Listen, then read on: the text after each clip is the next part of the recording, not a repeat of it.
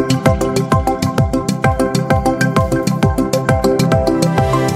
Desde hace algunos meses el mundo experimenta una reapertura gradual de sus actividades tras más de un año de haberse declarado la pandemia. Los países más desarrollados y que han hecho de su política económica la vacunación son los que actualmente muestran señales de recuperación, aunque la incertidumbre y el riesgo siguen atados al comportamiento del virus, que hoy amenaza con sus nuevas variantes. En medio de este escenario de lenta recomposición, el mercado laboral sigue afectado severamente.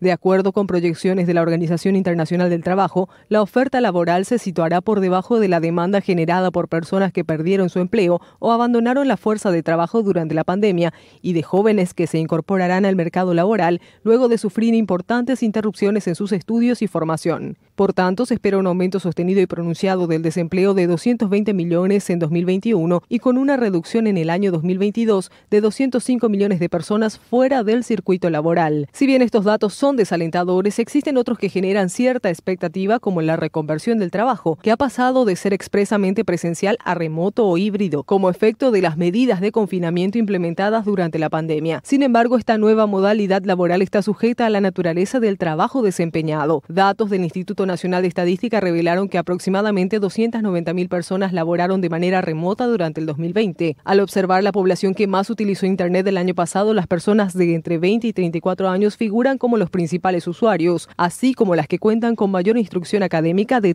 13 a 18 años de estudio. Otros datos relevantes revelados por el INE son los vinculados al lugar de acceso a la red. Al respecto, 9 de cada 10 personas lo hicieron a través de un celular, 4 de cada 10 personas en el hogar mediante una conexión domiciliaria y aproximadamente solo 2 de cada 10 personas en el trabajo.